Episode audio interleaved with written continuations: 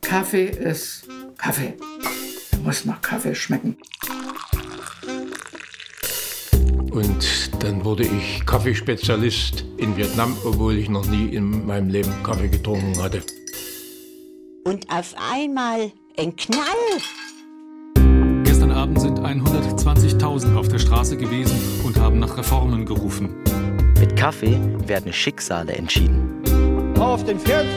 Jahrestag der Deutschen Demokratischen Republik. Die DDR und Vietnam haben in Hanoi das Protokoll über die Warenlieferungen für 1987 unterzeichnet. Arbeite mit, plane mit, regiere mit. Es ist eine Erfolgsgeschichte, das steht fest. Heute ist es ein Milliardengeschäft.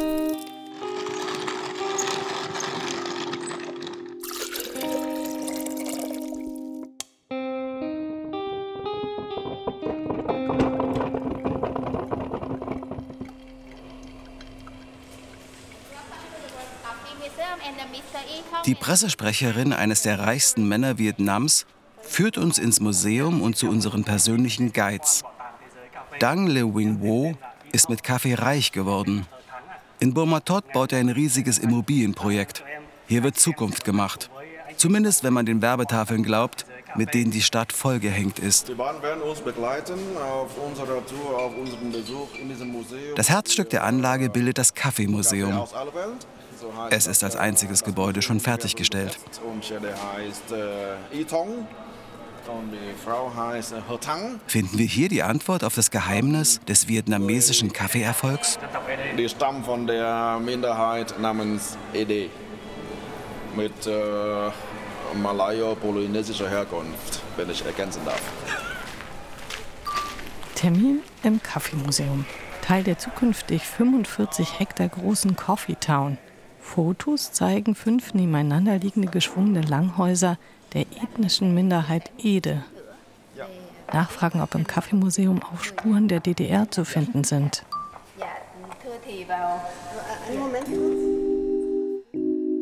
Operation Kaffee. Folge 7. Gewinner und Verlierer. Eine Serie von Christian Schiller, Frederik Veit und Marianne Wendt. Welcome you on to the Ottoman civilization. Uh, today we emit the uh, Turkish coffee for your group to try. Yeah? Uh, first of all, Das Coffee World Museum wurde gegründet von Dang Le Nguyen Vo, besser bekannt als Chairman Vo, dem offiziellen Kaffeekönig von Vietnam. Der Kaffeekönig? Sagt wer? Steht bei Wikipedia. In 2012, Dang was honored as Coffee King officially by National Geographic. Hier, es gibt einen Artikel von Catherine Cano, My Time with Coffee King of Vietnam. The Coffee King besitzt Vietnams erfolgreichstes Kaffeeunternehmen, Jum Wing Coffee, das so allgegenwärtig ist wie Starbucks. Jong Wing Coffee, das haben wir schon gesehen. Auf jeden Fall haben die die meisten Meter in den Supermarktregalen. Er hat eine Ranch mit 60 Araber-Pferden und mit Büsten von Napoleon, Che Guevara und Mao Zedong. Der Coffee King lässt sich von Catherine Cano an einem einfachen Holztisch befragen. Das Spiegelbild einer Kultur der Strenge, die auf Ho Chi Minh zurückgeht. Zwei Tage und zwei Nächte lang rauchte der Coffee King Zigarre um Zigarre und sprach mit opernhafter Sing-Sang-Stimme traurig über seine Liebe zum vietnamesischen Volk und seine tiefe Verzweiflung über seine Zukunft. Die Leute sind zu passiv. Sie tun einfach, was ihnen gesagt wird. Das vietnamesische Volk ist unsere größte Ressource und dennoch gelingt es uns nicht, der Welt zu zeigen, wer wir sind und wozu wir fähig sind. Wir haben keine Identität. Der Schlüssel zur Veränderung, sagte der Coffee King, liege im vietnamesischen Volk. Wenn es nur aufwachen würde. Was meint ihr genau damit? Das hat die Journalistin ihn auch gefragt. Sie wollte herausfinden, ob er wegen der Regierung und deren Zensur frustriert ist. Sie hat natürlich keine direkte Antwort bekommen. In Vietnam verärgert nicht das, was man tut, sondern das, was man sagt, die Regierung. In seiner fließenden weißen Tunika und der dazu passenden Hose glich der Kaffeekönig einem Propheten. Er beugte sich vor und erzählte mir seine Vision. Meine Cafés, sagte er, werden Orte sein, an denen Menschen, insbesondere junge Menschen, Ideen austauschen. Aufregende und einflussreiche Menschen werden kommen und lehren, und die Menschen in Vietnam werden aufwachen, aufgeklärt und inspiriert werden, kreativ zu denken und Veränderungen in ihr Land zu bringen. Coffee is a treasure of the universe, a heritage of mankind and a solution for the future. Chairman Wu, founder of Zhongwing Legend Group. Kaffee ist ein Schatz des Universums, ein Erbe der Menschheit und eine Lösung für die Zukunft.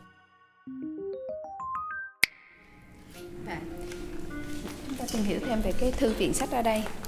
À, chính vì vậy mà chính tay anh Vũ Wir werden durch die ersten beiden Hallen geführt. đã Die hohen geschwungenen Betonwände sind völlig überdimensioniert im Verhältnis zu den kleinen Vitrinen, die mit Kaffeedevotionalien gefüllt sind. In einer gemauerten Vertiefung steht eine alte deutsche Röstmaschine. Ja, insofern ist der Name Probat so bekannt, wenn irgendein anderer den Namen Probat äh, oder von diesem Namen hört, weiß er sofort, dass es aus Deutschland stammt. Es gibt alte Verkaufstische, Röstpfannen, Kaffeekannen, ein paar Drucke. Die Pressesprecherin läuft mit ernstem Gesicht die einzelnen Objekte ab. Hinter Glas stehen Kaffeepäckchen aus den 80ern. Das ist an sich hier eine einzigartige Kollektion von Kaffee aus aller Welt und äh, weltweit einzigartig. Es gibt nichts Vergleichbares von äh, dieser Kollektion hier. Bao übersetzt die Erläuterungen anfangs mit ungerührter Miene. Je länger wir unterwegs sind, desto ironischer wird sein Tonfall. Hm, Okay, also die schon gerösteten Kaffeebohnen kommen natürlich hier oben rein und hier unten kommt das Pulver raus. Và có những cái chữ nổi cái thương hiệu của nó. So heißt das Harmonia Kaffeemühlenfabrik Hamburg. Wie Hamburg. Kaffee in Vietnam ist doch verknüpft mit Ostdeutschland. Überprüfen. Werdegang von Coffee King? Welche Absicht steckt dahinter? Wem dient das? Das Haus umfasst 10.000 Handwerker, mehr als 10.000 Exponate aus aller Welt und äh, darunter speziell eine Kollektion aus der privaten Sammlung von dem Herrn Jensburg Aus Deutschland. aus Deutschland. Jensburg. Kurzrecherche ergibt, Jens Burg ist ehemaliger Kaffeeröster aus Hamburg-Eppendorf. Startete in den 70ern Burgs Museumsladen, verkaufte die Sammlung 2020 an den Kaffeekönig Wow. Die Idee, eine Welthauptstadt des Kaffees zu bauen, ausgerechnet an einem Ort, wo die Kaffeetradition noch in den Kinderschuhen steckt, und sie zu einem Treffpunkt für Kaffeeliebhaber zu machen, wurde im World of Coffee Museum verwirklicht. Tja, der, dieses äh, Museum für Kaffee aus aller Welt äh, ist der Treffpunkt von elitären Elementen der Kaffeekultur aus äh, drei Hauptgegenden der Welt. Bao muss mittlerweile kämpfen, um ein Grinsen zu unterdrücken. Wir erfahren, dass drei Zeitalter mit drei Zivilisationen existieren. Die römische, die osmanische und die asiatische. Wir lächeln freundlich. Dann erwartet uns eine Kaffeezeremonie. Der Barista ist ein junger Vietnamese, der als Osmane mit Turban verkleidet ist. In der Nähe des Ausgangs steht eine letzte Vitrine. Ich sehe drei Verpackungen.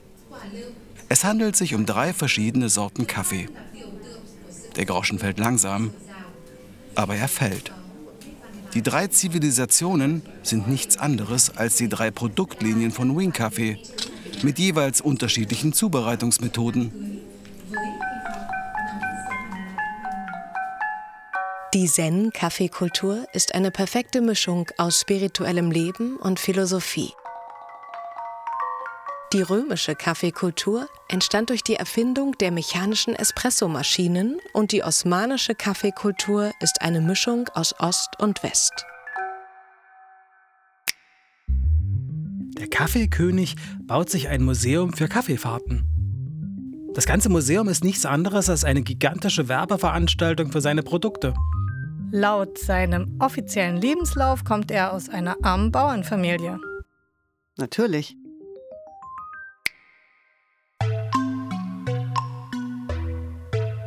Bevor der König König wurde, hat er studiert. Mit seiner Frau, einer Mitarbeiterin des Postinformationsdienstes, hat er 1996 in Burma-Tot Jumwing Coffee gegründet. Dann haben sie angefangen, den Instant-Markt aufzurollen und haben angeblich in Blindverkostungen Nestle geschlagen. Die Firma ist gewachsen und gewachsen bis zum Pionier des Jahres. Patriotic Business of Vietnam. Dann folgte ein Rosenkrieg mit Trennung und eine Konkurrenzfirma der Ehefrau. Neben äh, dem Kaffeegeist bietet auch äh, dieser Konzern Jungwirn auch den, äh, sag mal so, den Geist der Bücher oder den Geist des Lesens. Es wird spooky. Im Untergeschoss gibt es einen Lesesaal.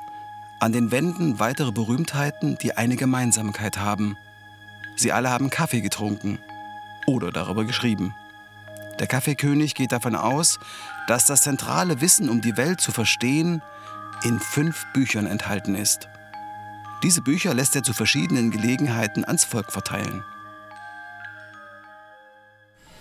Der Präsident des Konzerns Wu hat dann höchstpersönlich sich damit beschäftigt, ein paar Klassiker unter den Büchern herauszufinden und äh, die weiter vorzuschlagen. Und zwar nennt er das äh, Bücherei oder Büchersammlung des Lichtes oder der Erleuchtung. Und die Botschaft äh, am Ende lautet, äh, Liebe zum Kaffee, Liebe zu den Büchern. Zu meiner Überraschung handelt es sich hier nicht um Werke von Marx, Lenin oder Ho Chi Minh, sondern um moderne englische Managementbücher. Und äh, diese Harmonisierung von diesen beiden Gegenpolen ist der Schlüssel zum Erfolg für uns alle. Ich verstehe kein Wort. Ist er jetzt Manager oder Philosoph? Der Kaffeekönig ist der Begründer seiner eigenen transzendentalen Lehre des Kaffees. Er hat eine eigene spirituelle Philosophie und Zen entwickelt, die als Kaffeezen bezeichnet wird. Genau wie die gleichnamige Produktlinie. Es handelt sich um einen allumfassenden, mehrdimensionalen, globalen und holofraktalen Ansatz für Heilung, Erfolg, Glück, Wohlbefinden und Erleuchtung. Ein Ansatz, in dem Kaffee, der Schatz der Erde und des Himmels, Erbe der Menschheit und Lösung für die Zukunft ist. Im Forbes-Magazin vom Juli 2012 analysiert Vietnams Kaffeekönig, die meisten Kaffeeanbauländer erhalten im Schnitt nur einen von 20 Dollar der globalen Verdienste der Kaffeeindustrie. Der Großteil geht an Nestle und Starbucks.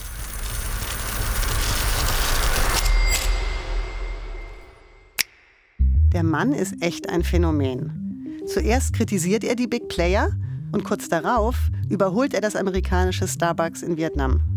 Er will den Weltmarkt erobern. Er sagt, dass er sich vorgenommen hat, dass jeder Chinese zukünftig einen Dollar pro Jahr für seine Kaffeeprodukte ausgibt. Vor allem klingt das völlig rational. Der Coffee King ist das beste Beispiel für einen Geschäftsmann, der durch Vietnams Reformen zum marktorientierten Sozialismus, also den Doi Moi, zum Millionär geworden ist. Was genau ist jetzt nochmal der Doi Moi? Der Doi Moi ist eine 1986 eingeleitete Reform der Kommunistischen Partei Vietnams, die eine Mischform von Eigentum und Besitz fördert. Der private Sektor und der Handel werden ausgebaut und unterstützt, um die Umwandlung von der Planwirtschaft in die sogenannte sozialistische Marktwirtschaft voranzubringen. Aber das Ganze hat natürlich einen Haken. Den Markt dominieren nach wie vor staatliche und genossenschaftlich organisierte Unternehmen. Mehr als die Hälfte der Produktionsmittel ist in staatlichem Besitz. Der Kern der Sache liegt nur daran, wer der wirkliche echte Besitzer von, von Grund und Boden ist. Also wer sowas kauft oder sowas verarbeitet oder vermarktet, verkauft, ist ziemlich egal. Ist alles erlaubt. Es gibt eben doch keinen Privatbesitz. Der Staat besitzt alles Land. Das bedeutet, auch der reichste Mann ist niemals ganz sicher. Vielleicht hat der Präsident wirklich zum Kaffeeglauben gefunden. Aber vielleicht sind Kaffeezeremonie, Yogi-Theorien auch einfach nur ein Weg, ungefährlich auszusehen. Ansatzweise kritische Sätze sind nach dem Interview von 2012, in dem er zum Coffee King ausgerufen wurde, auf jeden Fall nicht mehr zu finden. Mittlerweile meidet der Kaffeekönig die Öffentlichkeit. Weltspiegel Thema. Wir hören mal rein in ein anderes äh, Hörbeispiel. Da geht es um den in Berlin entführten Geschäftsmann aus Vietnam. Tren Xuan Tan war nach Deutschland geflohen, hatte dort Asyl beantragt. Am 23. Juli vergangenen Jahres erreichte ein Notruf der Berliner Polizei. Ich bin nicht so weit von der Siegessäule in Berlin und äh, ich habe Leute gesehen, die entführt wurden. Die entführt wurden und äh, das ist an der Siegessäule. Der graue Kastenwagen mit dem Gekidnappten, so rekonstruiert die Polizei später aufgrund der Ortungsdaten, fährt direkt zur vietnamesischen Botschaft, parkt dort mehrere Stunden auf dem Gelände. Zehn Tage später wird Tran Xuan Tan im vietnamesischen Staatsfernsehen vorgeführt. Ein Sprecher verliest ein angeblich von dem 51-jährigen Ex-Manager verfasstes Geständnis.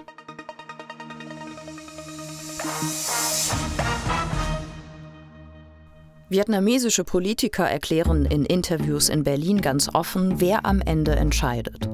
So erläutert Giang Doc Loy, Vizepräsident der Vietnam Peace and Development Foundation. Die Regierung Vietnams nutzt derzeit den freien Markt, um das Wirtschaftswachstum anzukurbeln, behält sich aber vor, die Marktaktivitäten jederzeit zu regulieren.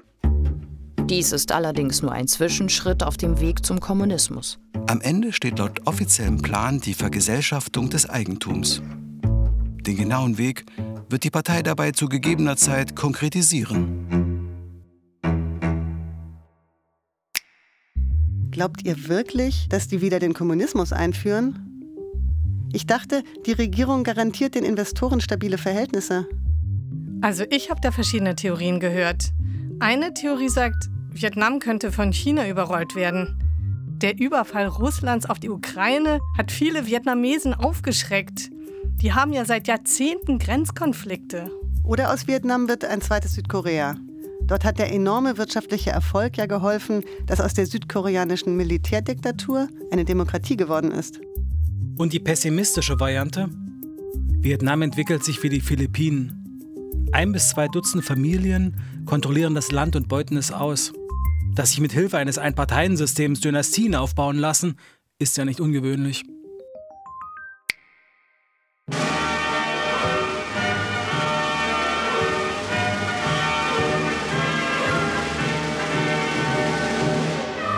Der Kaffeeunternehmer Wu, der die Welt mit drei Zeitaltern erklärt, hat zur selben Zeit wie ich in einem sozialistischen Land in der Schule gesessen, demonstriert und auf die Partei geschworen. In seiner Klasse ist er einer von 50 gewesen. Ich mag es nie, Teil einer Menge zu sein. Dann gibt es eigentlich nur zwei Möglichkeiten. Außenseiter sein oder Anführer. Mit 14 wollte ich Anführer sein. Ich wollte bestimmen. Und ich habe begriffen, dass eine politische Funktion die Wahrscheinlichkeit des Abiturs erhöhte. Ich lernte FDJ-Sitzungen zu leiten, Rechenschaftsberichte zu schreiben und die Gruppe beim Appell als vollständig angetreten zu melden. Ich fand das anfangs völlig normal. Berlin 2022. Bei der Geburtstagsfeier meiner Nachbarin erkennen sich am späten Abend alle Ostdeutschen untereinander.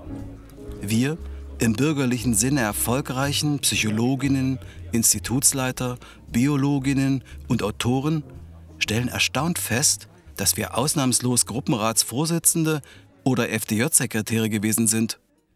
Was wäre wohl im Sozialismus aus uns geworden? Das Gefühl, nirgendwo mehr richtig dazuzugehören, ist stark ausgeprägt. Wir sind nicht mehr in der DDR, aber auch noch nicht ganz in der Bundesrepublik angekommen. Die Journalistin Jana Simon beschrieb 1998 meine Generation, die zwischen 72 und 75 geboren ist, als Generation Null. Wir sind die jüngsten Zeitzeugen, die noch wissen, wie es war in der DDR. Also eine Generation Null. Zu alt, um unsere Vergangenheit einfach zu vergessen und zu jung, um in ihr zu verharren.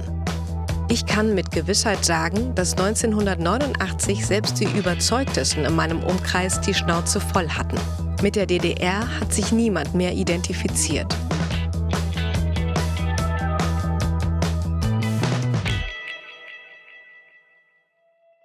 Die eigene Ostidentität haben wir erst nach der Wende kennengelernt, als wir die Möglichkeit hatten, uns zu vergleichen. Oder verglichen wurden.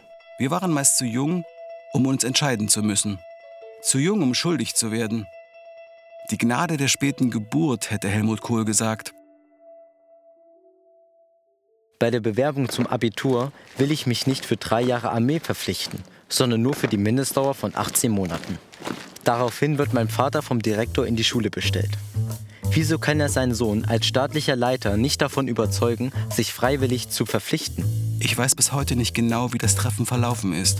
Mein Vater hielt es für besser, mir nichts davon zu erzählen, um seinen pubertierenden Sohn nicht noch weiter aufzuhetzen. Gestern Nacht war das deutsche Volk das glücklichste Volk auf der Welt. Es war der Tag des Wiedersehens zwischen Menschen aus beiden Teilen Berlins. Es war die Nacht, in der die Mauer ihren trennenden Charakter verloren hat. Aber dann war plötzlich alles anders. Es ist Folgendes. Das bewegt wahrscheinlich nicht nur mich als eine Lehrerin, sondern sehr viele. Und äh, dieses Problem ist sehr, sehr oft angesprochen worden. Es geht um die doppelte Moral bei uns in der Schule. Die gleichen Lehrer, die uns eben noch bedroht hatten, stehen zitternd in unserem Klassenzimmer. Ich wechsle auf die erweiterte Oberschule, die plötzlich wieder Gymnasium heißt. Dort wiederholt sich das Ganze. Einige der Lehrer, die nun überprüft werden, verschwinden plötzlich. In meiner neuen Klasse tauchen Schüler auf, die vorher nicht Abitur machen durften. Sie verhalten sich den Lehrern gegenüber wie Erwachsene und stellen die Dinge in Frage.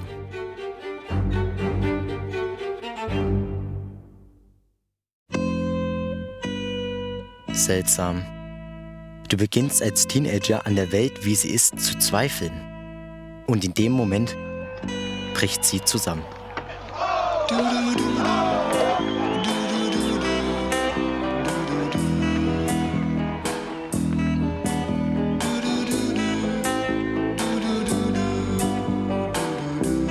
Die alte Welt mit ihren Regeln könnte in ein paar Wochen aufhören zu existieren, ist eine Übung, die sich fest eingefressen hat. Was tue ich dann? Wenn ich etwas hätte werden wollen, wäre mir in der DDR nach dem Abitur die Frage nach der Armeezeit oder dem Parteibeitritt erneut gestellt worden. Wie hätte ich mich entschieden? Die Frage beschäftigt mich bis heute. Ich hatte Glück, dass die Wende mich von einer Antwort befreit hat. Dass sie morgen Wahrheit sind. Unsere Gedanken steigen.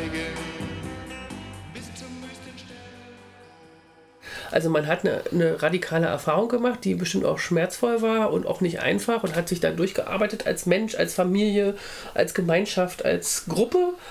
Und dann wird es gleich sozusagen so als so eine äh, Kompetenz verkauft, mit der man dann am Markt reüssieren kann. Also das ist überhaupt nicht meine Denke und deswegen mag ich das Wort Transformationskompetenz auch nicht. Dr. Judith Enders, Politikwissenschaftlerin und Mitbegründerin der Initiative Dritte Generation Ostdeutschland.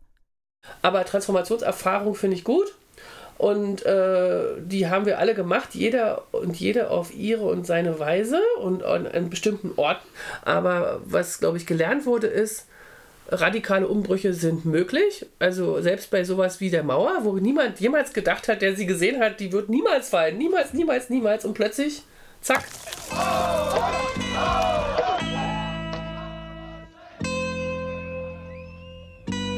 Du hast so neu so einen Halbsatz gesagt, ähm, dass es nicht so einfach war, wieder zurückzukommen. Also sich wieder einzuordnen oder sowas hattest du gesagt. Ja, das heißt Integration und nachher Reintegration. Reintegration, ah. Sozusagen. Denn im Alter von 18, 19 rauszukommen und ein paar Jahre verbracht zu haben und nachher plötzlich wieder zurück. Das Ganze ist nicht so einfach. Da weiter draußen in Deutschland, da war man schon an Individualismus schon ziemlich angewöhnt. Und zu Hause, da gab es bestimmte Situationen, in denen man sich wieder sozusagen fügen muss. Und das ist auch nicht einfach. Bei jedem Systemwechsel gibt es Gewinner und Verlierer. Im Chemiedreieck Halle-Leipzig-Bitterfeld bricht die Industrie zusammen. Alle müssen sich neu erfinden. Die Frage unter meinen Schulkameraden lautet lange, was machen deine Eltern? Meine Eltern blieben in Halle. Ich ging nach dem Abitur nach Berlin. Ich passte mich an die neue Welt an. Ich versuchte nicht als Ossi aufzufallen und begriff nach einem halben Jahr, dass meine lässigen Kommilitonen an der FU Berlin auch nur mit Wasser kochten. Der Kaffee ist fertig, klingt es nicht unheimlich Die Deutschen sind ein Volk der Kaffeetrinker. 4,9 Kilogramm pro Jahr für jeden, vor und nach der Wende. Aber Rondo und Costa waren weniger das Objekt der Begierde. Die Markenführer von jenseits der Elbe hatten bald die ostdeutschen Regale erobert. Doch die Kaffeeröster an der Saale schliefen auch nicht. Bessere Rohstoffe, saubere Verarbeitung, neue Namen. Auch die Männer und Frauen im Kaffeegeschäft mussten sich neue Wege suchen. 1990 war es weder für die Vietnamesen noch für die Experten klar, wie es weitergehen würde. Thomas Weiske war durch die Entsendepolitik der DDR für einen Außenhandelsbetrieb erst 1988 nach Vietnam gekommen. Plötzlich war er zum Ex-DDR-Bürger geworden und stand vor dem Nichts. Zu der Zeit, da war ich der Erste gewesen. Damals ging ja alles mit Telegramm über die Botschaft.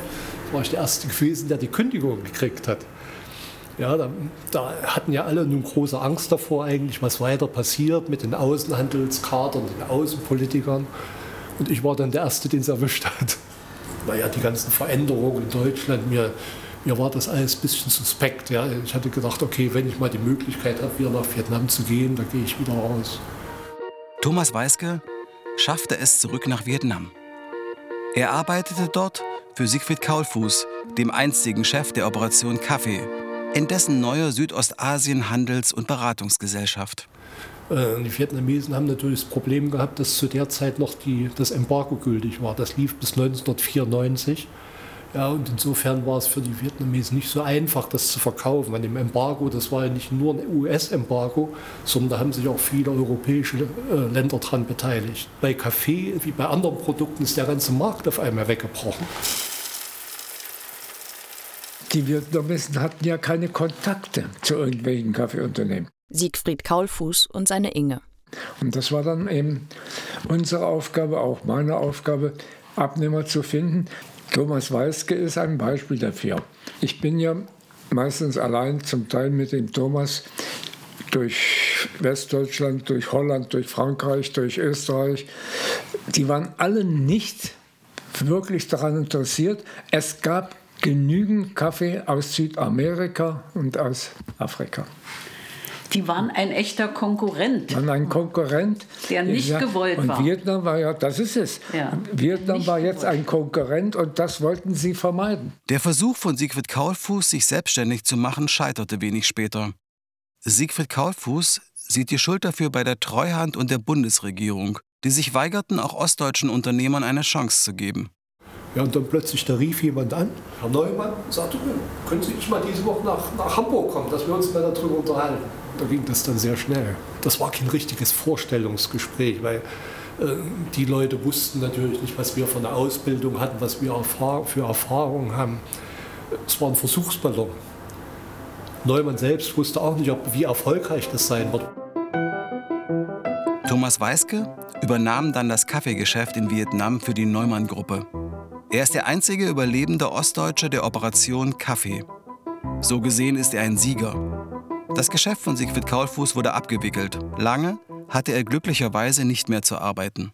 Er ging 1994 in Rente. Die Restmenge für 1989 von 289 Tonnen Kaffee war während meines Besuches im Lager von Wiener Kaffee in Natrang am 25.11.1989 versandbereit. Ich gehe davon aus, dass sie bereits verschifft sind und im Januar 1990 bei uns eingehen werden.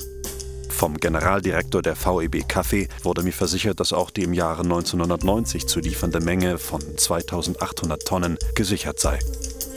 Gezeichnet Kaulfuß.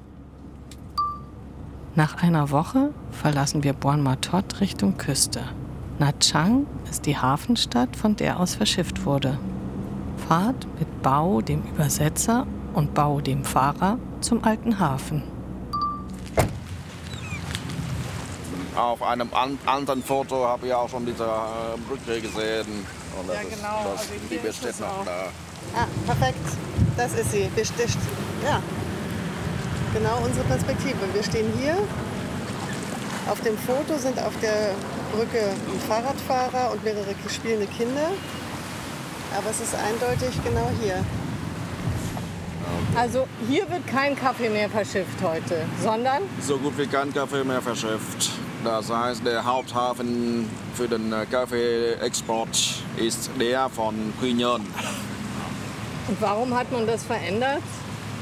Dieser Hafen ist wie gesagt äh, nicht mehr tauglich. Der dient äh, in der neuen Zeit von Vietnam hauptsächlich dem Tourismus. Neben uns landen die Touristenboote, die zu den vorgelagerten Inseln übersetzen. Wir nehmen heute auch ein Boot.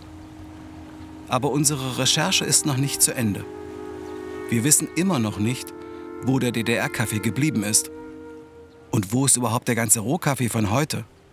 Und kommt der überhaupt nach Deutschland? Operation Kaffee.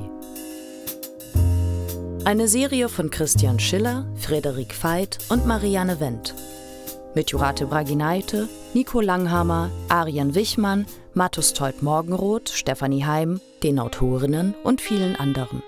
Ton und Technik Benjamin Vossler, Lukas Marx, Manuel Mendes Teixeira und Friedhelm Mund. Produktionsassistenz Lina Steinbach. Übersetzung Bao Huang. Musik Yves Schachtschabel. Regie, Schnitt und Mischung Laura Ante Dang, Stefanie Heim und Yves Schachtschabel. Redaktion Walter Filz. Eine Veit Schiller-Wendt-Produktion für den Südwestrundfunk 2023.